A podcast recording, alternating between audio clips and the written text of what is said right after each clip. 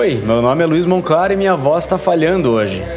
Eu sou Rafael Baldi e eu queria mudar o mundo, mas o código não é open source. Olá, meu nome é Juca e tá calor em Porto Alegre.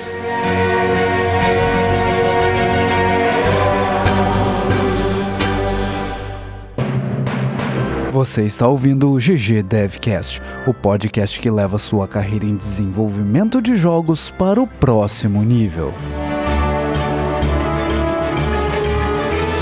O bloco principal começa aos 6 minutos e 30 segundos. Alerta de spoilers! Serão vários durante o episódio. Bueno, galera, estamos aí no 15 episódio do GG Devcast. Dessa vez, um episódio quase especial. A gente vai falar um pouco da premiação do, do Game Awards. Vamos falar do jogo do ano, os principais destaques do prêmio. E antes disso, tudo bem com vocês? Vocês estão bem? Dormiram bem? Tudo bem, cara. Porto Alegre aqui tá um calor, cara. Meu Deus, meu Deus, tá começando. Eu já tô vendo janeiro, fevereiro chegando e eu suando. quando é, chegar na rua, cara. Cara, aqui em Curitiba A- tá... Até serviço de, de utilidade pública pro pessoal que nos escuta. A previsão do tempo para Porto Alegre nesse verão é que não seja um verão ridiculamente quente como nos outros anos. Mas eu, eu já começo a duvidar disso.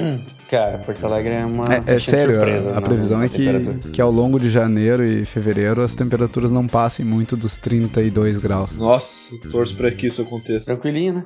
Aqui em Curitiba tá uma delícia, Easy. né, cara? Tá de boa, temperatura amena, tranquila, não, não- apesar de eu passar bastante calor, é, as pessoas comuns não, Cara, não passam, eu sou anormal, sou bizarro. Mas hoje, agora, por exemplo, tá 18 graus, cara. Tá uma delícia. Olha tá um só. solzinho maravilhoso, assim. Tá, Aqui estão 25 graus, eu acho. 25 Tá uma 26 maravilha. graus. Aqui tá 15 Tá E dormi abafado. bem, Tá uns cara. 15 com Obrigado por ar-condicionado. perguntar, Bob. E você dormiu bem, Bob? Dormi bem, cara, dormi bem. Tudo tranquilo aqui. Maravilha. Tudo na paz. Olha só. falar hoje? Ô Juliano, tem, tem, tem um comentário pra gente falar antes de, de sair falando do, do prêmio lá, maneiro. Que é o comentário do Renan Tavares. O cara tá sempre presente. A gente tinha que chamar o cara pra participar do programa. É cara. verdade. Mas ele comentou o seguinte no, no episódio sobre entrevistas lá. Fala galera do GG Devcast, beleza? Cá estou novamente. Foi comentado nesse episódio sobre pretensão salarial e eu gostaria que vocês dessem uma base de como podemos nos dar valor, algo assim. Também gostaria muito mais. Saber como se dar valor num freela, se baseando na quantidade de mês que vai trabalhar, quantidade de coisas a fazer, etc. Abraço e GG. Ah. E aí? o cara quer saber como se dá valor, cara. Que, que tenso isso. Mas eu acho que, que vai muito de pesquisa de mercado, sabe? Tu, tu tem que entender o mercado onde tu tá inserido, entender o, o mercado pra pra quem tu vai trabalhar, pra quem tu tá te candidatando e avaliar em que ponto da tua carreira tu tá em comparação com outros profissionais que já estejam na, na indústria, né? Aí não só jogos, né? Vale qualquer coisa. E aí assim tu consegue ter uma, uma base pra começar, assim. Tu, começa, tu consegue entender, ok, eu, eu posso fazer um... ter uma pretensão de tanto porque essa é a média dos profissionais com a mesma experiência que eu tenho. E pro freela eu acho que é um pouco mais complicado, assim. Tem um, um amigo meu que fala que tu cobra o quanto o cliente pode pagar, mas eu, eu não sei como, como funciona isso. O Juliano, que tem mais experiência, talvez saiba mais do que eu. Cara, eu acho que seta um valor por hora, seta também o que que... Chegando nesse raciocínio que o Balde tá falando, de entender concorrência, entender qual é a demanda do mercado, entender qual é a tua experiência, tu seta um valor hora, e aí tu vai ver se, de repente, tu quer fechar um mês, por exemplo, quer fechar um mês, dois meses, aí tu estima a quantidade de horas que tu vai trabalhar, ou tu, junto com a pessoa que tu tá fazendo freela, vocês começam a fazer um tracking dessas horas, né? Começa a gravar essas horas que tu tá trabalhando, e acho que é por aí. É importante lembrar também que se você estiver fazendo esse freela fora do teu horário de trabalho normal, é, você tem que levar isso em consideração, né? Porque vai ser um horário é, como se fosse umas horas extras pra você. É, é uma carga de, de trabalho a mais. Eu conheço bastante gente que, que precifica isso levando isso em, em conta, né? Exatamente. Importante. Faz, faz sentido, faz sentido. É, o- um ponto importante que eu vejo algumas pessoas errarem na hora de, de fazer o freela é não lembrar que alterações acontecem. Aí o cara, sei lá, fecha um preço fixo com, com o cliente, um preço que faz sentido, um valor que faz sentido pro trabalho, mas eventualmente começam a surgir muitas alterações e tu acaba tendo trabalho de graça, por assim dizer. É, e trabalhando Uma com o coisa que, jogo, é, né? que é bem comum. E trabalhando com jogo, é tipo, se, se tu tá fazendo freela pra jogo, é, é bem comum. assim. Impossível não ter alteração. muito. É parte integral geral, assim, do, do processo de, de criação de um jogo. Exato. E o que é comum daí uh, na, na gestão de projeto é tu criar uma, uma documentação de até que ponto é uma, é uma modificação válida dentro do contrato e quando que passa a fazer sentido ter uma, uma forma mais oficial de solicitar essas modificações. E aí tu vai pedir pro teu cliente, cara, me manda por e-mail um documento dizendo eu quero essa modificação, essa modificação não estava prevista no, no, nosso contrato inicial, e eu vou te mandar um novo orçamento para essa modificação. É, é o recomendação para essa galera aí. É, depende do depende do contrato, né? Se tu fechou valor hora e é valor hora e, é isso aí, o, o valor que tu estiver trabalhando vai estar tá coberto, independente de quantas modificações o cliente pedir, né? Mas assim, até no design, isso, Exato. até no design isso tem bastante, por exemplo, logo, tá ligado? Tem muita gente que trabalha, trabalha fazendo freela de logo e aí o cliente pede modificação, o que é normal. E aí tu tem que prever, né? Tu tem que prever, às vezes tu não tá fazendo um contrato de hora, tu vai fazer assim, ah, vamos ter duas ou três modificações vou apresentar uma proposta e vai ter duas ou três modificações, né? E aí fecha. E aí se faz um novo uhum. contrato, se quiser mais. Ou... Aí pra deixar claro pra galera, por que pelo e-mail, Balde? Pra deixar oficial, né? Ah, boa. Tu, tu, precisa de uma documentação comprovatória. Vamos supor que tudo deu errado, foi água abaixo, o cara não te pagou. Se tu, se tu precisar ir pra justiça, tu precisa de uma, uma prova de que tudo foi acordado entre as partes. Então o e-mail acaba sendo aceito oficialmente. Exatamente. Beleza. Show de bola, cara. Espero que isso ajude bastante o Renan. E hoje, nós vamos falar sobre o jogo de destaque? Não.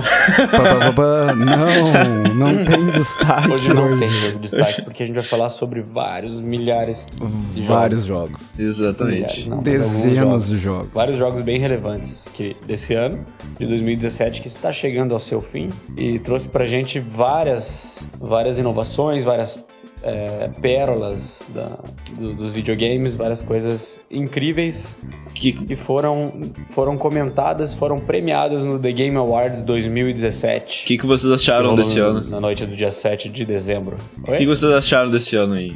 Em lançamento de jogos, assim, como é que vocês estão. Chegando no final, Cara, qual foi eu, o saldo? Olha, é, é, é, o que eu tava falando antes. Esse, esse ano eu fiquei mais fazendo jogos do que jogando. Eu, de todos os jogos que estão na lista de nominees, eu só joguei os do ano passado e do ano retrasado. Normal para um desenvolvedor de jogos, né? Ter tempo, você vai se atrasando, assim. Existe um subreddit chamado Patient Gamers. Ah, aquela sim. galera que, que não, não, não compra o jogo assim que ele sai e tal, e quer saber recomendações para jogos que já estão há algum tempo no mercado, a galera lá é, é expert nisso e, e, sempre dá umas dicas legais. Eu me enquadro bem nisso aí também. É, eu também. O balde também. Quando tu chega assim. Fa... Eu, eu vou olhar esse Reddit. Tu vai. Tu chega assim, a pessoa diz assim, tá em 2018 lá e tu chega dizendo, ah, comecei a jogar Overwatch, que massa. Uhum. Normal dentro do, do nosso meio. Tô bem ligado nesse. nesse mas, mas, pô, você não faz jogos? Sim, eu faço jogos. É, eu faço. Eu, eu, particularmente, cara, até que joguei bastante é, esse ano, assim, uh, me mantive bem próximo de, de, alguns lançamentos, principalmente os da Nintendo, né? Porque eu comprei o Sim. Switch e tal.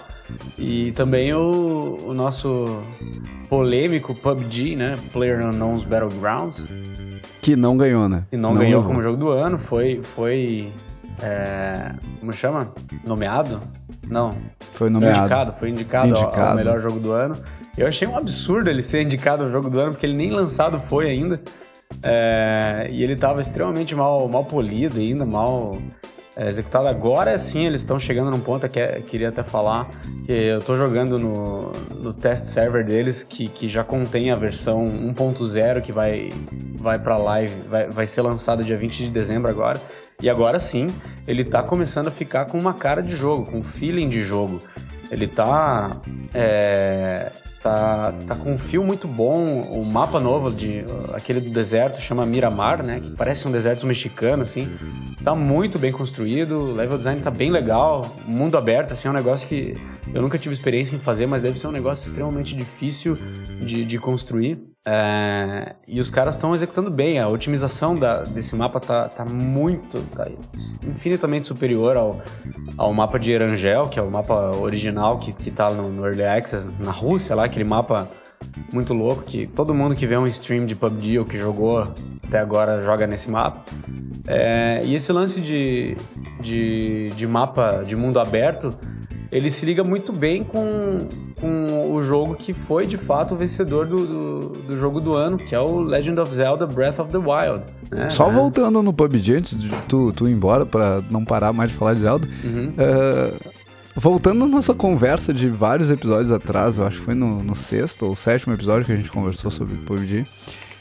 Hoje tu me recomenda comprar ele então. Hoje já Dia vale 20 a pena. eu recomendo. A Olha não ser que você compre hoje e já baixa o TTS, né? Que é o Test Server. É, Ah. Aí, cara, eu acho que sim, velho. Eu- ontem eu falei exatamente isso pra, pra minha esposa, que eu falei, agora o PUBG tá, eu consigo recomendar. Eu me sinto confortável em recomendar esse jogo pra meus amigos. Aqueles problemas de networking que tava dizendo que dava umas lagadas bizarras, assim. Isso daí já tá então, melhor. Então, esses, esses em particular eu não consigo dizer porque no TTS, que é o Test Server, é, Technical Test Server, melhor dizendo, o, o servidor disponível mais próximo da gente é o, norte, é o servidor norte-americano, né? Ah, não. Então o lag tá presente no começo da rollback, da não sei o que. eu quero ver ainda dia, dia 20 se os problemas de sincronização vão ter é, sido trabalhados, né? Eu espero do fundo do meu coração que sim, é, porque esse jogo eu acho que como game design é, é sensacional, mas ah, já, já tá valendo a pena, sabe? O fio dele mudou muito. Ti- Tinha um lance da, da câmera, e quando você levava um hit, ele, a câmera chacoalhava, tipo, dava um snap pra cima, assim, cara, era um negócio horrível. Tipo, é, eles queriam simular, acho que o impacto de uma maneira, sei lá, cara, é muito, era muito ruim. Eu acho que De uma eles maneira deram uma desconfortável, diminuída. É. É. muito desconfortável. eles deram uma diminuída bruta nisso. Eu acho que eu nem senti isso ontem no TTS, que eu dei uma jogada. Sentia o tiro na, na cara. É, cara, não, não faz sentido. Se você, leva, se você levar um tiro na vida real, você não vai levantar tua cabeça até o céu, assim, tipo. Que porra é essa, cara? Era muito estranho. Quantos tiros Mas- você já tomou na vida real, cara? Pois é. Você você sabe disso? Não sei, cara, mas do, do que eu vejo, assim, né? As pessoas não levantam a cabeça Porque eu vejo as pessoas tomando tiro na rua, assim, É. não, não é assim que funciona. na violência do nosso, nosso dia a dia. Mas. Legal. Não, não, mas enfim, eu acho que jogo, jogo é jogo, né? Tipo, o, o fio do jogo, o teu conforto como jogador tem que ser priorizado. Então, eu acho que eles estão ouvindo bastante a comunidade. É, eu acho que eles merecem os parabéns também, porque o que a comunidade, nossa, pisou na cabeça deles durante esse tempo do Early Access, mesmo sabendo que era um jogo Early Access, é, não, não, não era brincadeira, não. Tipo, a galera não tinha dó nos fóruns, na, nos Reddits da vida, na, na comunidade do Steam lá, a galera sentava o, o caramba assim nos caras lá. A, a- a gente ainda tem que trazer um episódio sobre ah, formas de lançar o jogo, incluindo o Early Access. Acho que tem um, um desentendimento, assim, a comunidade não entendeu ainda o, o objetivo do Early Exatamente. Access. A comunidade não entende do, dos ciclos de desenvolvimento de jogos. Tipo, É verdade. falar, ah, mas meu jogo tá em alfa, você tem que relevar isso. Cara, o cara que tá jogando não faz a menor ideia o que, que é alfa, o que, que é beta, É, ao que, mesmo que tempo que quando, quando existem desenvolvedores que são mais conservadores e começam só a lançar uma screenshot aqui, uma screenshot ali, é, tem muita gente que fala, lança assim mesmo. A gente vai, vai acompanhando o progresso e tal. Só que daí se o cara lança, aí é o que, o que acontece é exatamente isso da, da comunidade do PUBG. A galera não é. tem Ele dó. toma na cabeça. É Toma verdade. na cabeça. É, voltando ali no, no PUBG, então, tipo, os caras estão de parabéns, sabe? Eles souberam lidar com isso com muito profissionalismo. O Brandon Green, que é o Player Unknown, o cara sempre foi um cara muito tranquilo em- perante a comunidade. Sempre soube levar as discussões tal, fez os Ask Me Anythings lá no Reddit, soube conversar bastante com a comunidade e agora é, eles estão realmente provando que, que eles estão trazendo um produto de, de qualidade. Eu espero que ele- eles continuem é, aprimorando o- esse serviço deles e que e tragam cada vez mais, mais conteúdo assim para o jogo. Legal, eu vou esperar um pouco mais ainda que a última vez que eu fui enganado por jogos foi com Star Citizen. Não recomendo, né? Pode eu crer. peguei o jogo ainda num estado inicial ali e, e foi bem frustrante a experiência. Eu acabei pedindo meu dinheiro de volta e tal, foi, Sim. foi bem frustrante. né? É. Então, espere um pouquinho, cara. Espere o dia 20. Eu tive a experiência de, de Early Access com o jogo da Lego. Acho que é-. Nossa, Mas acho que até agora ele não tá muito o que eu tava esperando. Porque a expectativa de um jogo open road pra Lego é um negócio muito grande. É. Né? Mas enfim, Não- não espera aí funcionou. o dia 20 chegar, dá uma olhada em, em live streams da galera. Eu não sei tanto também quando que o TTS vai, vai fechar, porque de repente você- compra o jogo pra jogar no test server e eles fecham essa semana pra lançar dia 20 já. Daí não, não vale muito a pena. É, Mas é isso aí, vamos, vamos seguir, vamos falar. Eu acho que dando gancho aí do, do mundo aberto do PUBG, de level design, Legend of Zelda e Horizon Zero Dawn, né? Que são dois jogos de, de mundo aberto. Legend of Zelda ganhou o Game of the Year. Eu joguei ele até o, até o final. Eu não fiz 100% dele porque ele é um jogo insanamente grande. Depois da. Tem a, tem a main quest que é, você faz lá, beleza, mas, cara, tem muito conteúdo nesse jogo. Ainda bem. A, a vastidão. Hã? Ainda bem. Ainda bem. A vastidão desse mundo. Eu tô com acho que quase 90 horas de- no, no Breath of the Wild. E eu acho que eu não tô nem perto de 50%. Tem, tem os shrines lá, que são as dungeons, que eles mostraram bastante antes do, do lançamento do jogo, que tem os puzzles lá pra você, pra você usar tuas ferramentas com o Link. Ah, tem alguns desafios lá dentro que são muito maneiros. E tem, cara, sei lá, acho que. Eu não sei quantos shrines tem. Talvez seja um número tipo 100, não sei. Espalhados pelo mundo e você tem que encontrar eles explorando, assim. Ele, o Breath of the Wild, Breath of the Wild ele recompensa muito essa, essa exploração do, do jogador de uma maneira muito gostosa, assim. É divertido você passar um tempo só andando pra uma, uma direção. Ah, hoje eu vou andar pro norte aqui vou ver o que, que eu encontro. E aí, no meio dessa caminhada, você vai. Ah, beleza, você vai, você vai é, ramificando ali seu caminho. Você, você encontrou um inimigo ali, daí você matou ele, você pegou uma arma nova, você continua indo ali, daí você descobriu uma caverna, que daí tem mais um monte de, de, de coisa lá dentro e tem, sei lá, um- daí de repente você encontrou um shrine, você encontrou alguma coisa secreta lá, você encontrou uns koroks, que são uns bichinhos de folha lá, que tem espalhados acho que uns mil pelo mundo. É, e por aí vai. Legal, pois é, o. O Zelda é um dos jogos que quase me fez comprar um Switch, porque ele é um jogo que, sei lá, parece que tá revolucionando os jogos de mundo aberto. Uhum. Pelo que eu vi de, de gente jogando, reviews e tudo mais, ele permite que tu alcance qualquer parte do mundo. Tipo, se tu Sim. pode ver, tu provavelmente pode chegar lá. É isso mesmo. E é muito absurdo isso. É, é impressionante a experiência e, e a imersão que isso provoca no jogador. Né? Uhum. É, é muito legal, tipo, você vê uma montanha super alta, você fala assim, eu vou escalar essa montanha. É. E você dá um jeito. Tipo assim, se você tiver. E aí o puzzle é como tu, tu escala ela. né? Exato, cara, é muito legal, porque eles tiveram cuidado, assim, para construir essas, esses ambientes escaláveis, essas. é, e o. Tipo, como eles fizeram pra, pra amarrar o gameplay disso, o tanto de estamina que você precisa pra conseguir subir um negócio, e, e eles sabem o quanto você precisa pra pra você alcançar minimamente um- uma altura relativamente alta e as habilidades que você tem pra fazer isso é tudo muito muito amarradinho sabe? Você não você não vê nenhuma ponta solta assim. Eu gosto de falar que a Nintendo não costuma fazer jogos e isso fica evidente também no Mario Odyssey É, nada sobra nos jogos da Nintendo sempre tem uma coisa ali se, se tem uma coisa ali é por alguma razão sabe? Se, se, se você olha pra alguma coisa ela tá meio é, tipo te, te despertando uma curiosidade você fala não você tem certeza que vai ter alguma coisa ali sabe?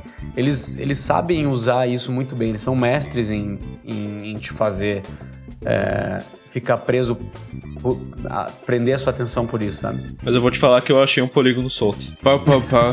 mas, mas você é o Juliano você é Tech Arcs Você postou screenshot disso aí? Não, ô, ainda não, mas eu mando pra botar no. Não, não, não, não, não, precisa. não existe mas, cara, eu tava escalando Não, cara, uma montanha sem, lá sem e provas não, não existe, isso nunca eu aconteceu. tinha um vértice assim que eu, meu Deus, o que que tá acontecendo aqui? Daí eu olhei por baixo Aham. assim e tu não enxerga o polígono por baixo assim, né? Então ele Sim. tava sobrando fora da montanha. ah cara acontece né bug quero, é ver, bug quero ver screenshot isso aí, cara. Bug é bug, né? Mas o que eu quero, o que eu quis dizer de não deixar a ponta solta é mais na, na questão de game design, Sim, né? sim, sim. Sempre tem, sempre tem um porquê das coisas estarem ali. De repente esse polígono solto é um portal. Ah, tá um bom. o Beta World do Breath of the Wild, de repente. né? Ó, Olha o Nintendista defendendo a Nintendo aí, cara. Para Aí com tu vê isso. como é que Ah, eu não sou isso. Pega não, na velho. alma. Eu gosto de todos. Mas assim, quando eu fui, Legal, quando eu fui jogar Zelda, cara, eu não tinha eu não vi nada. Eu me evi- eu evitei ver trailer, evitei ver imagem, evitei ver tudo e foi Uhum. é difícil assim, é tipo fugir de fugir de trailer de Star Wars, tá ligado? Fugir de conteúdo É, pré-lançamento eu, de Star eu- Wars. eu- é, eu tô fazendo isso, inclusive. Eu não, eu não, não vi nenhum trailer É, eu Star também, Wars. tô aqui, tô com aqueles negocinho de cavalo. Quero chegar lá. Quero chegar lá vir, vir Mas, cara, quando eu fui, quando eu finalmente consegui jogar o Zelda, nossa, cara, que experiência recompensadora, assim, pra mim. Uhum. Eu acho que foi o melhor jeito. Acho que ter se excluído de spoiler mesmo, pra mim, pelo menos, foi a, foi a experiência certa, assim, sabe? E aí eu fui jogar Sim. e, cara, eu entrei no jogo, durante 5 minutos me desliguei completamente como desenvolvedor. Esqueci que eu fazia jogos, assim, ó. Não tinha nem como eu pensar assim, tá, como é que. como- qual é a minha visão de desenvolvedor aqui? Não, eu não queria, eu não queria de jeito nenhum começar a analisar o jogo, sabe? Foi só depois de muito tempo jogando que eu pensei assim, tá, agora eu já aproveitei o jogo, vamos ver com, com análise de, de desenvolvimento de jogos, né? Mas, e aí como, como eu não, como eu me excluí de tudo, assim, antes de, de jogar esse jogo, eu me excluí de todo o conteúdo rele, ah, relativo a ele, eu fui jogar e aí eu pensei assim, tá, mas o que que, o que, que é isso aqui? Eu Tava completamente imerso e eu lembro que, que a coisa que eu mais queria era ver uma cidade com muitas pessoas. Porque tem aquele Uhum. tutorial e tal. Eu não sei se. A gente tá falando spoiler de Zelda aqui e já era, né? Não, não tem problema, cara. A gente bota um spoiler alert lá no início e era isso. Beleza. E aí eu queria ver, só que daí eu pensava assim, tá, mas acho que eles não botaram muitos seres humanos ao mesmo tempo, no mesmo lugar, porque foi um jogo. Porque tá sendo um jogo de Wii U e tal, tem uma quantidade de triângulos razoável em cada personagem. Não sei se eles vão fazer uma cidade e botar, tipo, encher de gente, assim, sabe? E realmente, não tem nenhuma cidade onde tem, sei lá, 50 pessoas ao mesmo tempo na, dentro da câmera, né? Mas quando eu descobri aquela primeira cidade, cara, meu Deus, que emoção, era muito massa. Aquela. Agora eu não lembro o nome, né? Sou ruim com o nome. Tu lembra? Provavelmente Cacarico que você chegou. É, Cacarico. E eu fui nela subindo uma montanha e por um por um acesso assim completamente maluco, que eu não Uhum. peguei a entrada principal, mas eu sei que quando eu entrei em Cacarico, Eu eu, também. tava planando, assim, sabe? Eu também, cara. Eu cheguei por cima. Olha aí. eu, Eu cheguei voando, que massa. Eu cheguei, eu cheguei de noite também. de noite, bah, que massa. Aham, foi Tipo, massa. chegar na. descer aquilo ali, ver aquelas casinhas assim, eu, meu Deus, cara, isso daqui é muito louco, quero ver o que que tá acontecendo, porque Sim, cara. ela é completamente escondida, né? E tu nunca vê nada parecido com ela até o momento que tu chega Sim, é- nela. Ela é, ela é tipo no meio de um vale, assim, é muito massa, cara. Tipo, você, pra mim é, foi bem similar, cara, a experiência. E por eu ter jogado tanto outros Zeldas, especialmente do o Ocarina of Time, eu fui descendo ali também, planando. Daí apareceu o nome Cacarico, porra, arrepiou meu corpo inteiro, cara. Você não tem noção. Eu falei, nossa, cara, é, é, agora, agora sim, esse jogo eu vou jogar que eu não vou parar de jogar ele até, até eu fechar ele, cara. E foi assim. Cheguei a ficar até com dor nas costas, né, de, de tanto jogar. É muito show, né? Isso, isso combinado com o console também, o Switch, que é, É. que é pra mim Você o pode levar pra lá e pra cá. melhor console Sim. pra jogar tudo, cara. Dá vontade de botar qualquer jogo. Dá vontade de botar todos os softwares dentro do Switch. Se eu, se eu conseguisse fazer Aham, jogo é dentro dele, confortável, se eu cara. tivesse Unity pro Switch, eu acho que eu ia estar fazendo no Switch. É. Você precisa de um iPad Pro. É. Não, o Aham. iPad Pro não roda Unity. É, não funciona. É, Switch, cara. É, Legal. E, então o- vocês concordam com, com a, o prêmio desse jogo? Nossa. Eu concordo, cara. é eu é acho que- realmente o jogo do ano. Sim, eu acho que tem uma linha ali que. que eu, tava, eu tava reparando, assim, todos esses jogos do- que foram é, indicados ao prêmio do, do Game of the Year, tem uma linha que, que liga eles, que é a. Eu acho que chega é, entre inovação e revolução, sabe? É, eu não sei se em todos os anos é assim, eu, eu nunca parei pra pensar dessa forma, mas nesse ano deu pra ver que é assim. É, o que, que- o que a gente teve? O Zelda, pra mim, foi uma revolução dentro do Zelda. A gente nunca teve um jogo assim é, da, da série, sem contar o primeiro Zelda de todos, que foi de onde eles tiraram a inspiração, sabe? Mas é, é meio que como se um ciclo tivesse se completado, mas trazendo tudo que a Nintendo aprendeu, tudo que, que, que se moldou e foi sendo introduzido na nossa indústria de jogos. A Nintendo concluiu um ciclo aqui, trazendo aquele primeiro Zelda, usando tudo isso que, que, que, que foi criado nesses, sei lá quantos anos, 30 anos talvez, é, e executou de uma forma incrível. É, trouxe trouxe um, um ar, assim, de... Um ar novo pro, pro, pro, pro gênero, sem, pro, pro, pro Zelda, né? Sem descaracterizar ele. Você ainda se sente dentro do universo do Zelda, você ainda se sente o Link, você ainda se sente é, aquele herói, assim, com uma responsabilidade imensa de, de ter que salvar aquele mundão, e que é incrível também de explorar e de, e de ver a história também. É, eu acho que os outros jogos também têm isso. O, o Horizon Zero, Zero Dawn, desses todos, foi, foi o que eu menos vi coisa sobre. É, e eu não joguei ele também, mas eu sei que ele foi uma, uma baita de uma revolução, assim, para jogos single players, é, principalmente pro público de Play 4, sabe? Esse negócio de mundo aberto e tal. É, se, acho que se o, se o Zelda, se o Breath of the Wild não tivesse sido lançado esse ano, talvez o Horizon Zero Dawn é, tivesse levado. É, porque na, nas poucas, acho que foi uma, duas, talvez três semanas que o Horizon teve de vida antes do, do Breath of the Wild lançar, não se falava em outra coisa. É verdade. É, o jogo foi muito bem, bem recebido também. Ele é extremamente bem construído. É, e todo mundo que jogou ele e jogou o Zelda também não, não, não tirou o valor do, do Horizon Zero Dawn.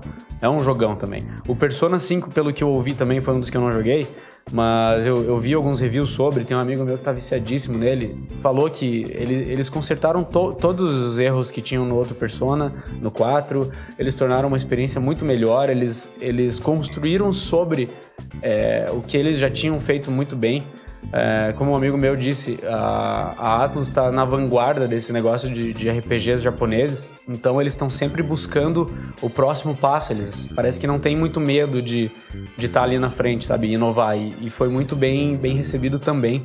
É, dizem que você pode passar mais de 100 horas assim com, com conteúdo nesse jogo. E tu É, sabe aí- se eu preciso jogar o 4 pra jogar o 5? Eu acho que não. Eu vi, eu vi a galera falando que é tranquilo pra uma experiência de primeira viagem, assim, pra um jogador que nunca jogou. É de boas. Interessante. É, daí, assim, é bastante coisa que eu tô falando, mas daí também tem o Player Unknown's Battlegrounds, que, cara, é uma coisa totalmente nova. Não é, não é, não foi inventado pelo, pelo PUBG isso, mas foi executado de uma maneira é, incrível também. É, sem, não, não na parte técnica especificamente, mas contando que era um early access, os caras ainda estavam em construção e agora estão arrumando isso, então beleza. Mas como game design, o Player Unknown, é, o Player Unknown's Battlegrounds é um jogo excepcional. É, como um jogo para você assistir é, eu acho que a gente vai começar a ver isso daqui pra frente muito mais. Ele é um jogo incrível, porque até hoje não existia um jogo tão fácil dos streamers interagirem com a galera, é, tão, tão, de uma maneira tão próxima. Ele é um jogo que ele, ele, ele... Eu não lembro quem falou isso, mas eu concordo completamente, assim. Ele é um jogo que ele, ele, ele tem um arco narrativo durante uma partida que é muito fácil de você acompanhar. Você, você vê o jogador começando desde, ele, desde o pulo dele de paraquedas lá, ele cai, ele começa a buscar loot. É uma coisa que você consegue entender muito fácil e é uma coisa divertida de se acompanhar. Você fica na mesma expectativa que o cara que tá jogando, é, de que, ah, que arma que eu vou encontrar nessa casa? O que, que eu vou encontrar ali? Será que tem um cara ali na, naquela esquina me esperando? E isso, isso leva uma, é, uma experiência muito legal para quem tá assistindo. E, e existem é, momentos de downtime, né? Durante, durante uma partida mesmo, onde você só tá explorando, você tá chegando até algum lugar, que é muito fácil do streamer interagir com a galera. Ele, ele pode tirar esse tempo para conversar, para ler comentários, para é, ler doações, enfim, qualquer coisa que ele quiser fazer ali. Então, é, é, é um jogo inovador e revolucionário também. É, e daí também, né, sem, sem deixar de lado, não por último, por só porque tá no último na lista aqui, é o Super Mario Odyssey. É, ele é pra mim o. eu Acho que é o melhor Mario que, que foi lançado até agora. É, pelo menos nesse Eita. 3D. Ah, tá. Ele, ele pra mim. ele- Polêmico. é, não. Ele pra mim trouxe o. Da nova geração. Ele trouxe tudo que, que o Mario 64 tinha, tudo que o Mario Galaxy também fez, é, o Mario Sunshine também, e levou um passo à frente, sabe? A, a movimentação, as mecânicas, é, o senso de exploração também, similar ao do Breath of the Wild. É, eu acho que ele tem uma inocência assim muito gostosa de, de você explorar. É, ele não é um jogo difícil para você completar no, no básico, mas ele tem desafios é, fenomenais para quem quer fazer 100% dele. Eu acabei de concluir ele em 100%. É, eu e minha esposa, a gente jogou ele por semanas, assim, aos poucos, de noite. E foi uma experiência magnífica. Não é à toa que ele foi também o vencedor do, do melhor jogo para família, né? Best Family Best Game, Family Super Game. Mario Odyssey. Uhum. É, cara, não, eu acho que também é difícil, né? Eu acabei de falar agora há pouco, se, se o Zelda não tivesse participado do, de- desse ano, Horizon Zero, Zero Dawn provavelmente te- teria ganho o Game of the Year. Mas agora eu lembrei do Mario. Então É. talvez o Mario tivesse passado à frente e ganhado também tudo. Eu não sei. É muito difícil. Foram jogos incríveis, sabe? É, Eu falei pra caramba agora, mas eu quero ouvir o que vocês têm pra Legal. falar também. Na, na real, no geral do prêmio, assim, eu tinha dois comentários pra fazer, coisas que eu senti falta e eu não sei se vocês acompanharam esses lançamentos pra fazer ideia por que que não estão lá. Mas eu não vi em nenhuma categoria o Mass Effect, que foi um, um baita lançamento esse ano, né? E eu não vi em nenhuma categoria também o Ghost Recon, que também foi um, um mega lançamento. Ah, qual foi a orientação do prêmio esse ano? Vocês acham que, que esses jogos só não foram bons o suficiente? Ou eles estavam buscando algum, algum diferencial no jogo que esses jogos não trouxeram? Nossa, cara, não sei. Não sei. Profundo, não, cara. Não joguei esses dois títulos que tu falou, inclusive, então eu não, não saberia te dizer. É, eu também Sim. não joguei, mas de bate pronto, por meio de uma visão de longe, assim, né? uma análise fria, sem, sem ter pesquisado muito. É, eu senti que o Mass Effect teve muitos problemas de lançamento, né? Problemas de execução. Sim. É, teve muita coisa que saiu aí no começo. Mas o PUBG também, né? Não, é que o PUBG, É, mas o- o tava, PUBG tá era um alpha, né? Não- é, tá não tava assumidamente lançado. em Early Access, né? Pois é. diferente. Isso que eu, estra- isso eu estranhei também. Ele tá como Alpha Effect, cara. Early Access e tá no candidato pro Game Sim. of the Year. O Mass Effect eu ainda quero jogar ele. Eu não joguei ele por janelas de lançamento, coisas que foram lançadas ao mesmo tempo, eu acabei deixando ele de lado. Eu fiquei, eu comecei, eu esperei um pouco depois dessas, desses reviews é, não tão positivos assim. Eu sou muito fã de Mass Effect, joguei o 1, 2 e o 3 até o dedo cair. É, e o Tal- Talvez tenha sido pelos, pelos problemas técnicos, não sei, cara. É, Eu realmente, realmente não sei. Mas tal- talvez ele não tenha trazido tantas inovações. De novo, eu posso estar falando só da boca pra fora aqui, eu não sei, porque eu não joguei. Talvez ele não tenha Beleza. trazido tantas É, eu, inovações. eu pessoalmente quanto acho que foi, foi. O caso do Mass Effect foi mais do mesmo. É, e talvez. com problemas, na real. é Pode uma ser. continuação, é um jogo legal ainda, é um jogo legal na série, é um jogo que adiciona na- no Uhum. universo, mas é mais do mesmo e, e ele teve realmente vários problemas no, Uhum. no lançamento que podem ter feito com que ele ficasse totalmente de fora de, de qualquer indicação. Eu, como fã de Mass Effect, ainda vou jogar ele, tenho certeza. Porque eu quero ver a- essa história né, se desenvolvendo mais, porque eu gosto muito do universo. E o Ghost Recon, cara, é, eu tive a impressão que ele é um jogo mais de nicho, né? Eu não, eu não vi ele sendo tão falado assim, tipo, eu vi bastante sobre, né? Porque, mais porque eu busquei. É, mas ele me pareceu um jogo mais é, focado numa certa audiência, talvez. Sim, um certo público, ele não Certo é tão público, é. abrangente quanto os outros títulos. Faz sentido, cara. Faz sentido. Essa, essa é a minha opinião, assim, eu não, não sei. Legal. Mas então eu acho que, pra mim e pro Mon Claro, o Game of the Year já tava decidido como Zelda. né? Sim. Olha aí, cara.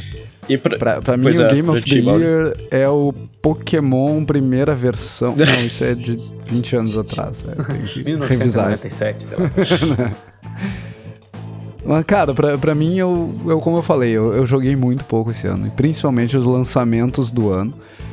Acho que de tudo que foi lançado esse ano, eu não joguei nada, pra ser bem sincero. Clash Eu Royale parei foi esse ano? jogando. Não. O Clash Clash, Royale ano não. passado. Clash Royale foi ano passado. Ah, Tá aí, ó. Clash março. Royale Game of the Year. É, Não, Clash Royale foi ano passado. Tem ali Best Mobile Mas Game. né? eu. Esse ano eu tava. Eu tava retomando os jogos do. Os jogos que eu não joguei ano passado. Então, Ó, Super Mario e Run. voltando pros, pros clássicos.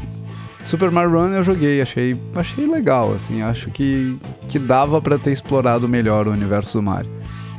Eu, eu sei lá, senti que faltou liga ali. Mas foi, Justo. foi uma ideia genial, assim. Eu achei que Uhum. que foi uma forma de explorar o celular com uma franquia ah, bem inovadora e, e conseguiu trazer essa, esse carinha pra perto de mais gente, né? Então, nesse ponto, a Nintendo ganhou vários pontos comigo. Sim, eu posso também tá, tá meio hum, incorreto aqui, mas nos Best Mobile Games dá pra ver uma, talvez uma, uma certa linha, assim, que... Tipo assim, o, o jogo que ganhou foi o Monument Valley 2. Ele é um jogo que não, não tem, acho que, microtransações. Acho que ele é um jogo tem. mais... Ele é focado naquela experiência de jogo single player mesmo, é, clássica, que tá todo mundo acostumado. Porém, Fire Emblem Heroes, que é da, da Nintendo, né? Não, não desenvolvida pela Nintendo, mas. Eu acho que não. Tá aqui Intelligent Systems, mas talvez eles sejam da Nintendo. Deixa eu dar uma olhada aqui. Eles são afiliados da Nintendo, né? Ah, eles têm microtransações, Super Mario Run eu acho que não tem muitas microtransações. Esses outros dois, Old Man's Journey e Hidden Folks, eu não joguei, não sei nada sobre eles. Mas me parece que o The Game Awards está indo de leve. É isso que eu quero dizer, assim, no, no Best Mobile Games. Aham. Se os jogos do Switch tivessem concorridos como Best Mobile e Best Handheld também, ia ser É, é... complicado. Não, mas não, não é né, cara? Você pode fazer ligação com o seu Switch. Ah, Você você ok. pode mandar mensagem. Você pode mandar Não, mas tu consegue andar com seu- ele, cara. Ele é móvel. Ele é móvel. É, é engraçado porque a categoria de mobile foi dividida em. em... Porque ano passado, antes era Best Mobile barra Handheld Game. Aí hoje Esse foi ano divi- tem vez handheld, foi né? dividido. Tem, foi dividido. Foi... Teve uma categoria pra mobile e outra pra handheld. Ah, justo.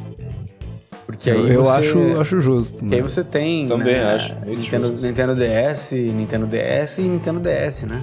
Sim. Foi o não PSP, sei, cara. Não sei. pois é. Vita. Vita. É. Vita. Mas o iPad Pro, ele é um mobile ou ele é um handheld? Pô, aí é sacanagem. Botar ele como renda real. Botar ele como mobile, com performance que dá pra ter nele é. Aliás, a, a categoria de VR já existia no passado. Não sei, cara. Eu não, não lembro de ter visto essa categoria no passado. Mas, enfim, se, se Tem, não tinha, existia. tinha, tinha, tinha. Tinha? Uhum. Ah, então, então esquece, cara. Eu não tô acompanhando o prêmio direito. Eu Mas eu achei não. legal que, que o Resident Evil ganhou, Ganhou. O, o Best VR Game, né? Esse daí Sim. eu, eu cheguei a, a brincar com ele lá na, na Campus Party. Uhum. E, cara, é, é bem terrível pra pessoas que, como eu, têm medo de jogar jogos de terror. Uhum. É uma experiência horrível, você tem que evitar a todo custo jogar isso no VR. Joga no PC em casa, às 8 da manhã, é mais seguro. Eu não consigo Mas nem é- isso. Cara, é extremamente imersivo o negócio e é, é assustador jogar no VR. Eu acho que, que foi realmente construído pro VR. Não, não é aquela Legal. experiência que tu tem em alguns jogos que suportam VR. E, e aí tu vê que claramente é um jogo que foi feito para PC, foi feito para console e adaptado pro VR. O Resident Evil teve um cuidado de pensar na experiência do, do cara no VR mesmo. Então, Ah, toda a ideia acho que mereceu o ser, prêmio. já ser em primeira pessoa, já desde, desde o começo, já, já facilita muito. Eu acho que todos os ambientes também devem ter, deve ter sido mais fácil essa transição, sabe? Ele com certeza foi pensado É. dessa maneira. É, eu joguei o Resident Evil 7 é, e foi uma experiência muito legal. Foi, foi bem, é, também, de novo, inovador. por- Porque o Resident Evil nunca foi assim em primeira pessoa, né? É, e dessa vez eles conseguiram trazer um negócio meio. é, Ah, esqueci o nome do, do outro lá que teve o. Não é Alone in the Dark, cara. Aquele, aquele que teve uma demo pro PlayStation que foi cancelado. O Silent Hill? Silent Hill, exatamente. Ele tava com uma vibe assim, tipo. Foi, foi um negócio muito mais dark do que o Resident Evil comum. Sim. Eu senti que ele, ele foi, foi muito mais pro lado psicológico, assim. Eu acho que o Resident Evil, ele sempre teve essa parada de zumbi, sempre foi assustador, principalmente quando a gente jogava, quando a gente era pequeno e tal. Pô, era altos sustos, né?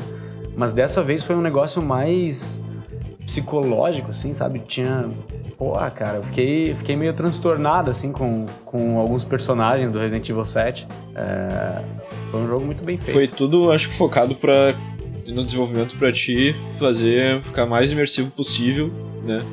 Acho E aí, com essa imersão, mexer com a tua cabeça até tu pirar com o cabeção. né? Porque, meu Deus, cara. Uhum. Porque assim, o jogo, a HUD dele é bem.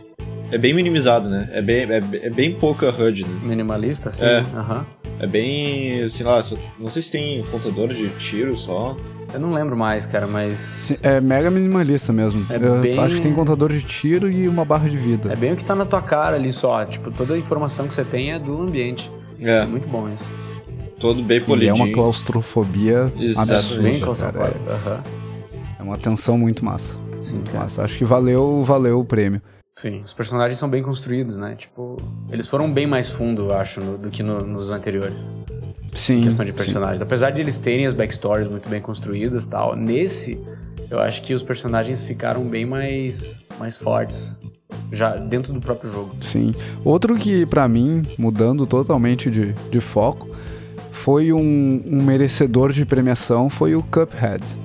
Acho que o Juliano pode, pode falar como arte técnica envolvida, que, que a grande inovação foi a forma como eles construíram o jogo, né?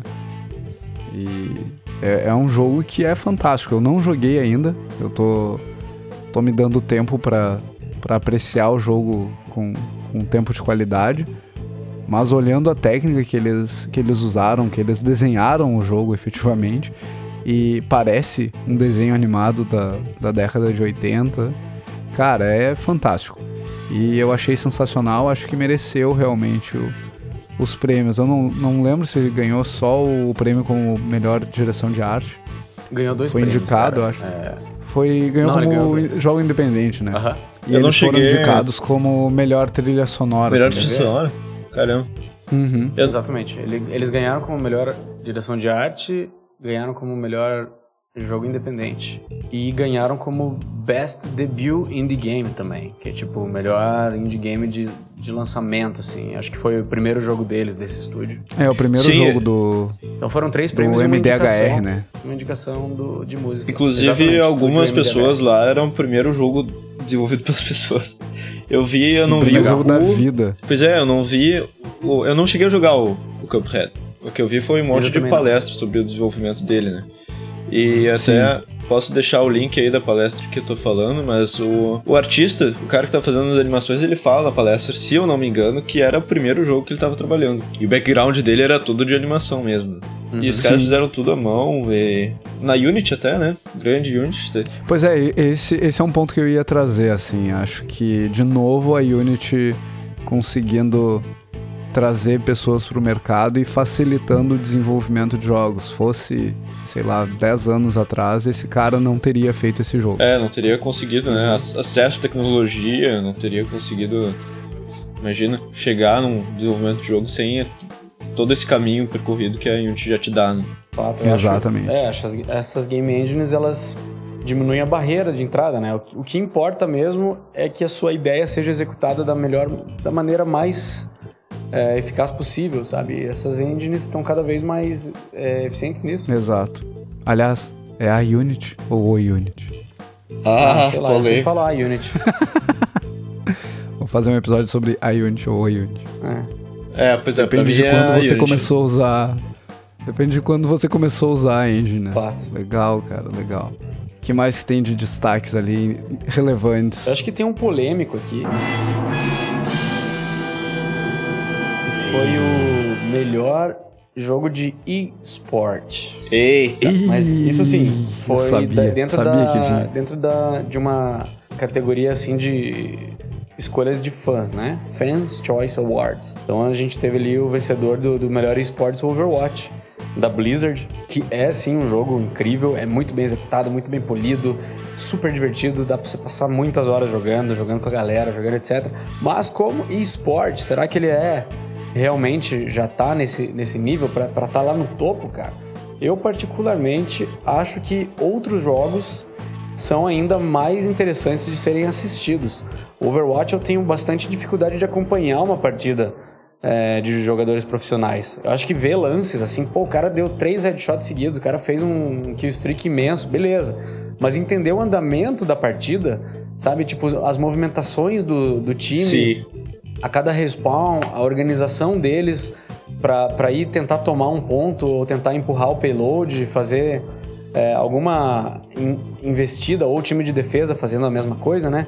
É muito difícil de acompanhar, sabe? É, são muitas, são seis jogadores de cada lado e e para você entender o que cada um deles está fazendo, você tem que ter uma, uma profundidade no jogo e ainda assim vai ser um pouco difícil principalmente pela, pela, pela narração, assim.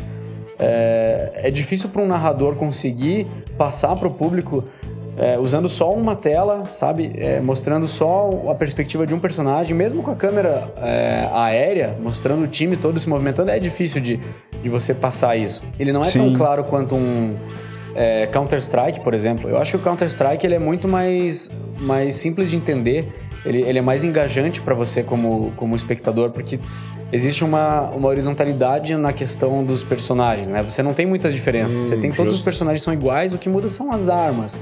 E Mas mesmo o as armas resultado- mudam um pouco, né? Exatamente, Porque- o resultado é meio que o mesmo. Pô, o cara morreu, headshot e tal, beleza. Você não tem um Reinhardt com, com um escudo dando martelada e de repente tem uma, uma Tracer teleportando que nem uma maluca e daí uma Widowmaker lá em cima dando snipada na galera, um Soldier 76 correndo também. Sabe, isso aí vai ficando muito louco, assim, dentro do...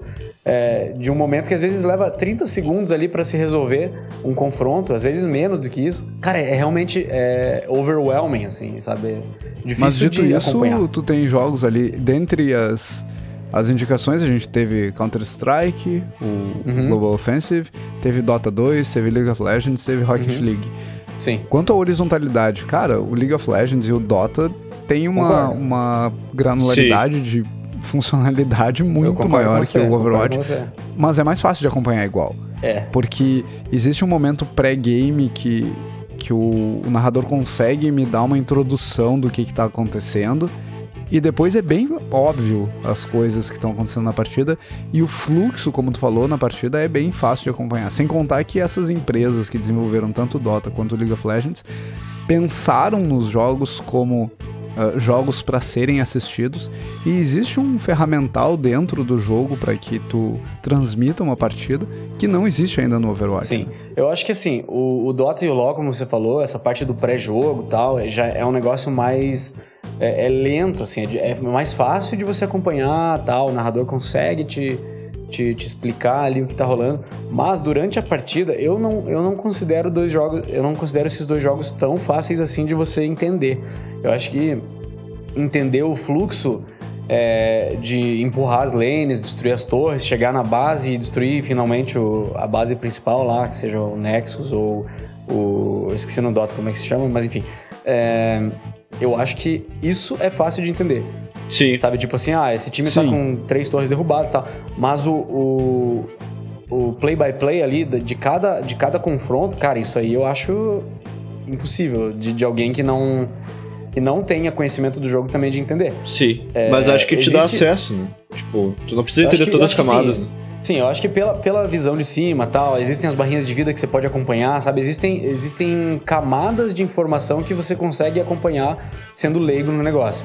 Mas eu acho que o, o, o suculento, assim, para trazer para português a palavra, do, do LoL e do Dota, eu acho que tá nas, nas execuções das coisas. Eu acho que o incrível, para quem entende o jogo, tá no. Nossa, meu, esse cara fez uma jogada incrível, assim, ele usou, ele executou de uma maneira que é fenomenal, assim, tipo, só que só para você entender o que ele fez, você precisa é, precisa ter um conhecimento prévio, porque, tipo, senão, eu não sei, sabe, eu acho que falta, tudo acontece num piscar de olhos, assim, num- numa partida de Dota de LoL, que se você não entender, se você não, não for um jogador, pelo menos de nível iniciante ali, que você já tem algumas, talvez 20, 10, 20, 30 horas, talvez, de jogo, você não vai entender nada. Mas você consegue, né? Tipo, talvez torcer pro, pro cara aqui, o cara ali. É, diferente do CS, que é mais mirar e atirar. Diferente do, do Rocket, Rocket League. League, né? O Rocket League também Cara. é um jogo... Cara, é muito fácil. Esse, esse jogo, sim, é fácil. É um jogo também que eu recomendo pra família. É, é muito divertido de jogar e é muito fácil de você, de você entender. Porque o que, que é? O objetivo é você fazer um gol. Todo mundo tá acostumado, todo mundo conhece o futebol. Ele é uma mistura de futebol com, com carros, com uma bola gigante e o objetivo é claro, sabe? É empurrar com, os- com esses carrinhos o- a bola para dentro do gol e defender, no caso da defesa. Eu acho muito mais claro, muito mais limpo. Aí, tipo, se o cara tá. é, executou um negócio difícil, aquilo realmente parece difícil. Aqui, você entende que o cara dá um flip no ar com aquele carro e pegar uma bola e conduzir ela enquanto ele tá no ar, fazer um passe do ar e passar pro outro cara. Isso é, é incrível de ver. Sabe, existe a execução, ela é, é externa, parece. Não, não tá acontecendo no teclado, Sim, nas sim. mãos do jogador ali. Tá, obviamente tá no, no controle também, mas isso é, é externado na movimentação do personagem, na- que é o carro ali naquele caso, sabe? Isso, isso transparece. Assim como no Street Fighter, que também é um jogo que vale muito a pena. Jogos de luta em geral, eu acho que são, são jogos que mereciam estar nessa, nessa categoria de Best Sports Game. É, porque eles são é também verdade. muito, muito claros de, de serem entendidos pela audiência, pela, pela galera que tá assistindo. É, existe a barra de vida lá em cima, existe. É, é contato físico, você entende o que os personagens estão fazendo, você entende uma sequência de, de, de golpes que foi dada é, ininterruptamente, que são os combos, como uma coisa incrível. Você fala, caraca, isso aqui é muito massa de ver. Se você, se você explicar isso pra tua mãe, pra tua avó, pra uma criança, pra seja, seja lá qual for a pessoa, ela vai entender. Ela vai, ela, vai, ela vai ver aquilo pela primeira vez, na próxima vez ela já vai entender que foi um movimento bonito de se ver. É tipo numa, numa Olimpíada, você vê um atleta executando uma, sei lá, um, um mortal, um flip ali, um- numa, numa ginástica ali, você vai ver que aquilo lá é, é, é legal, é bonito, é incrível de se ver. Eu acho que E isso. que exige técnica e é Existe, difícil. é, exatamente. Eu acho que isso separa ainda o, o Dota e o League of Legends desse, desse patamar, assim. Eu acho que essa clareza é algo que tem que ser buscado pelos jogos que estão almejando ser esportes. Sensacional, cara. Justo, Faz, faz bastante Pois é, eu sentido. também comecei a estranhar porque que não tem jogo de luta ali, não é? Porque sabe, não deve ter uma categoria específica, mas eu não achei também. É, talvez, talvez game. não tenha... É que, ah, assim, tem ali, ano tem saiu- Best Fighting Game. É, sim, mas não, não tá dentro do. Não tá dentro do esporte, né? A Sim, gente tem sim. a Evo que rola todo, todo ano no- em julho. É, hoje, ontem e hoje tá rolando a Capcom Cup, né? Que é, um, que é o evento do Street Fighter, maior, é, depois da Evo, né? Acho que é o maior do ano, mas é específico pra Street Fighter. Tá rolando lá na PlayStation Experience. É isso, não? É, né? Tá rolando lá. Uhum. Sim, sim. E é um eventão, cara. E tem, tem uma comunidade enorme dos fighting games. Eu acho que é, eles merecem estar aí também. O, o Dota e o League of Legends, eles.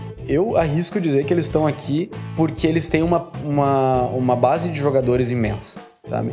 Mas não foi. Eu acho que eles não são jogos fáceis de você entrar. Nem um pouco. Eu acho que é, pela, pela dificuldade de você chegar nas informações e conseguir jogar é, num nível onde você não esteja mais se preocupando com coisas básicas de execução e de é, itens e coisas assim, ele é muito complicado. Você precisa de várias horas para chegar nesse nível. É, o Heroes of the Storm, que é um, que é um esporte, é um, um MOBA da Blizzard, já resolve isso de outras maneiras, já é mais fácil você chegar, mas não vem ao caso agora. Mas se o League of Legends e o Dota não tivessem sido talvez lançados naquela época, é difícil, né? É difícil de, de especular uma coisa que não foi.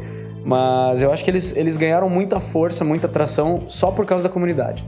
Outra coisa que dificulta você entrar nesses dois jogos é a própria comunidade. É muito tóxica. Existe, existe muita, muita coisa já, né?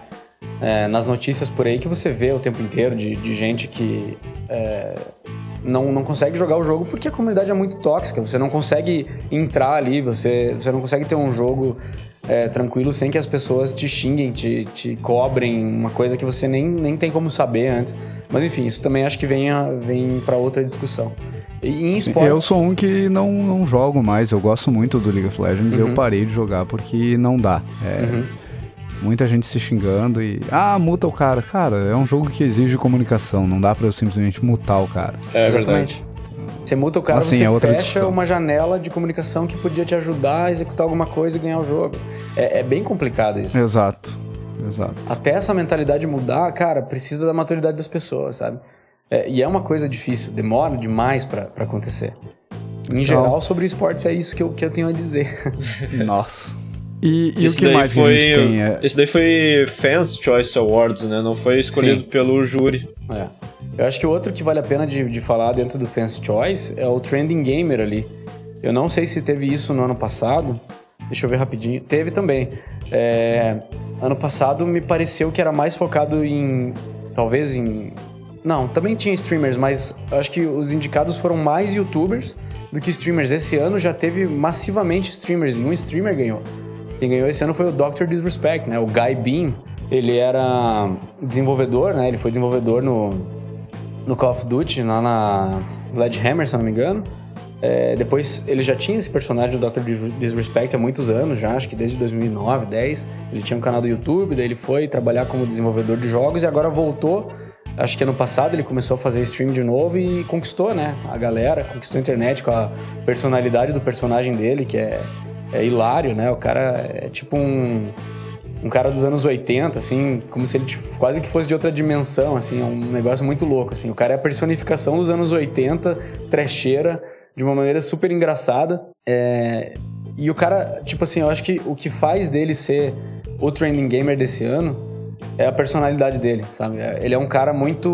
O cara que tá por trás do Dr. Disrespect, né? Ele é um cara muito cabeça, assim. Ele dá conselhos. O cara, ele, ele fala sobre, sobre tópicos difíceis, assim. Ele, ele já deu dicas pra galera que tava no stream dele sobre, sei lá, depressão. O cara tava lidando com um momento difícil, foi lá, viu o Dr. Disrespect, começou a se sentir melhor, começou a se sentir mais apto a fazer certas coisas e o cara faz uma diferença na vida dessas pessoas.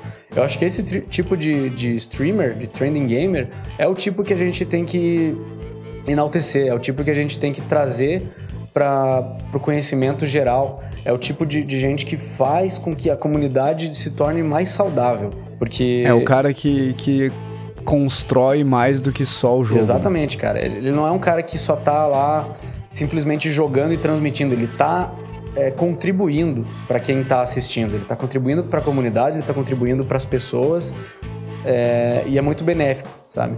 Eu acho que, acho que vale muito a pena. E é legal que o, que o The Game Awards tá, tá percebendo isso e também fo- é, focou nisso, sabe? É, deu pros fãs, óbvio, é, decidir isso, porque seria talvez injusto o próprio Game Awards decidir, ah, não, esse cara aqui a gente vai decidir porque sim. É difícil, porque é, é muito da comunidade isso. É um, é um prêmio da comunidade para a própria comunidade. É, mas eu fico bem feliz, porque eu vejo outros nomes aqui, por exemplo, o Shroud também, é um cara muito legal. Ele, ele era da Cloud9, que foi um dos times de esportes que ganhou no Best Sports Team. É, e ele tá fazendo stream agora. Ele, ele começou a fazer stream de PUBG. É, ele é um cara também muito tranquilo. é, a galera vai lá, assiste o stream dele. É, ele não. Ele, ele passa valores legais, assim, sabe? Eu gosto muito de ver isso é, em, em streamers, sabe? Tipo, essa, essa galera, essa piazada aí, às vezes vai ver um streamer de um cara que é muito doidão, assim. Pô, o cara fala um monte de, de besteira lá, sabe? Incentiva umas. Putz, cara, eu já vi bastante streamers assim, incentivando um monte de. Irresponsável, né? de coisa zoada, assim. É, cara, não, não curto muito. E eu achei legal, cara, que foram esses caras que se é, sobressaíram esse ano. Show de bola, cara. Tem Show até um bola. brasileiro ali no Best Sports Player, né? Achei bacana. o Coldzera, o da SK É. Gaming. Ele tá no time do CS brasileiro. é, Eles, estão atu- eles são atualmente o melhor time do mundo de, de Counter-Strike. É, e o Coldzera é um jogador, porra, fora da, fora da curva. Assim, dentro dos prós, ele é um cara que tá, tipo, um passo à frente, sabe? É um negócio incrível de ver ele jogar. Sensacional. Acho que o último ponto, assim, que o último jogo que eu queria trazer dentre os todos os premiados, e aí eu não sei se vocês acompanharam, não sei o que, que vocês sabem do jogo, mas pra mim é um jogo sensacional também, é outro que tá na minha lista de quero jogar, foi o Nier Automata. Quero Também, jogar. também. Eles ganharam como melhor trilha sonora, né? Uhum. Eu não joguei ele ainda. Não sei se vocês jogaram, o que vocês acompanharam dele, mas ele me pareceu um jogo sensacional, assim. Infelizmente não joguei, cara. Eu ouvi a galera do podcast falando sobre no, no 228 lá. É, só do que eles falaram, assim, eu, eu praticamente me decidi a comprar o jogo quando eu puder, sabe? É, Eu também tô alinhado, mesma reação do, do Monclar. Aham. Tipo assim, é, a, a maneira como eles falaram que você pode customizar absolutamente tudo do jogo, sabe? É, eu, eu gostei demais, assim. é, parece que é tudo voltado pra programas que você começa a aco- acoplar no seu personagem. Se eu entendi Exato. direito, né? Sim, Aham. exato. É isso, e, né? e aí eles falaram que o sistema de combate também é, é sensacional. Uhum. Mas é, é um jogo que tá, tá na minha lista aqui. Assim que rolar uma promoção de Natal aí, vai, É, vai, exatamente. pra, vai pro meu Steam. Eu quero muito jogar, assim, cara. É um dos que tá na minha lista, junto com Cuphead, junto com. Esqueci outros que a gente já falou nesse episódio aqui, foram tantos A gente jogos. falou Mas vários. tem jogos. vários, cara. Tem vários. Mas Eu quero também tá. Death Stranding, cara. Eu Death quero Stranding, Death cara. Stranding. Cara, Olha esse Kojima mexendo Não, com a cabeça cara. da galera. Sim. Quero, O- quero, o legal quero, é que a gente quero. tem opiniões bem diferentes aqui, né, Juliano? Qual é a tua opinião sobre o Death Stranding? Minha opinião é que eu quero jogar isso aí, eu quero jogar ontem. É tipo, é simples Tá. assim. Eu, eu tava falando antes da gente começar a gravar que, que eu vi o trailer e aí tá, é do Kojima, vamos dar uma olhada, né? O cara merece nosso respeito. E aí quando eu terminei de ver o trailer, eu senti que eu fui enganado por 9 minutos e 15 segundos. Porque o trailer não diz absolutamente nada. Ele, ele tem uma pilha meio Stranger Things. E só. E, e tem o Daryl, né? O Do Daryl Walking do Dead. Walking Dead. Exato. É, eu senti Eu falta nome do cara. Mikkelsen. O Pô, esse Hannibal. cara é sensacional também, cara. Como é o nome do, do ator do, do Daryl, cara? Eu sempre esqueço, cara. Ah, é o Eu Daryl. não lembro o nome dele. É o Daryl. Não, cara. É, eu- Norman putz, Reedus. Nor Norman Reedus. Isso, Norman cara. Norman Reedus. Reedus. Isso, ele tem um nome legal, velho. Norman Reedus. É, pô. E- Inclusive, eu tava vendo, esse é outro ponto pra, pra trazer em algum episódio no futuro. Eu tava vendo trailer com meu irmão e aí ele falou: pô, os caras estão trazendo ator famoso agora pros jogos. Tipo, agora. É, Começou já faz algum vem tempo, faz, né? Faz um tempo, né? Faz um E- tempo. estão trazendo atores pra dentro dos jogos. Acho que começaram com um pezinho na dublagem, né? Sim. Sim, começou com a dublagem e, e aí depois foi pra, pra atuação mesmo. Uhum. E, e é legal que não é só usar a cara do, do cara no É jogo. usar de fato a atuação. É né, cara? usar o ator Sim, mesmo sim. dentro do jogo e usar a atuação dele ah, dentro do jogo. Pra mim, a, uma das mais emblemáticas até hoje ainda é no Call of Duty Advanced Ah, Warfare, eu ia falar isso. que tem o Kevin Spacey, cara. Nossa. E aquele personagem, que é o, é o Jonathan Irons, acho que é, Uhum. é sensacional. O cara é. Ele é tipo o House of Cards, assim. A atuação Do dele tá, tá excelente. Cara, a atuação é sensacional. A atuação é, é épica. E é, é o que pena- torna o jogo massa. Torna toda a experiência ah, dentro do jogo uma, uma batalha pra matar aquele louco, porque ele é muito, muito escroto. Maneiro. E, o... e tudo isso é construído pelo, pelo Kevin Space, né? O legal é que a gente teve também né, o prêmio de melhor performance esse ano, que foi, foi vencido pela, pelo Hellblade. é, pela, pela atriz que fez a Senua, Senua, Senua da, do Hellblade, né? A Melina Jurgens. É, atriz que faz o personagem principal, é, ganhou. E o jogo trata de, de coisas bem profundas, é, de, de doenças mentais, né? De, de transtornos mentais. E eu acho legal também que existem jogos que estão começando, né, a trazer isso de uma maneira madura para o público, né? Não, não, a gente a gente tá juntando jogabilidade boa, é, mecânicas legais, é, com uma história que vai além do, do, do feijão com arroz, né? É outro, obviamente, outro jogo que eu também não joguei, porque, né, tempo é o que, a gente, que todo mundo quer. Mas vale a pena, sabe? É, a performance dela sobre isso é o que, é o que trouxe ah, isso tão, tão bem assim à, à tona. Inclusive, tinha uma categoria lá em 2014 que era Games for Change. Eu não, não sei se essa categoria continua esse ano. Eu acho, Acho, que ela não, sim, não cara. existe mais. Acho que teve For Impact, na real. Ah, For Impact agora. E que aí o, Hellblade. Hellblade ganhou, né? Uhum. E em 2014, um dos, dos jogos que pela primeira vez me, me tocou nesse sentido foi o This War of Mine. Uhum. E lá em 2014 ele foi indicado para a categoria Games for Change. E quem ganhou foi o Valiant Heart, Hearts Valiant The Hearts, Great War. do cachorro, Valiant né? Com, Hearts, isso. O soldado, né? Exatamente, exatamente. Que também são dois jogos sensacionais, né? O, tanto This War of Mine quanto o The Great War ali são, são jogos fantásticos. E é bem, é bem legal ver, ver esse uso dos jogos para introduzir temas sensíveis da, do nosso cotidiano. Uhum. Eu acho que é muito bom, cara, porque os jogos, como geral, eu defendo muito isso, né? Ser game designer, né? Tô nessa nossa área. Eu defendo muito como sendo oportunidades para você praticar num ambiente seguro certas coisas. Às vezes você nem percebe que você está fazendo isso. Às vezes você está praticando comunicação, é, habilidades de comunicação social. Ao jogar online, ao fazer um time, passar uma, uma comunicação ali num, num jogo de tiro, passar a cal, como a galera fala, né? É, às vezes num, num MMO, você tá montando um grupo ali, você tá so- socializando, você tá auxiliando alguém, dando dicas.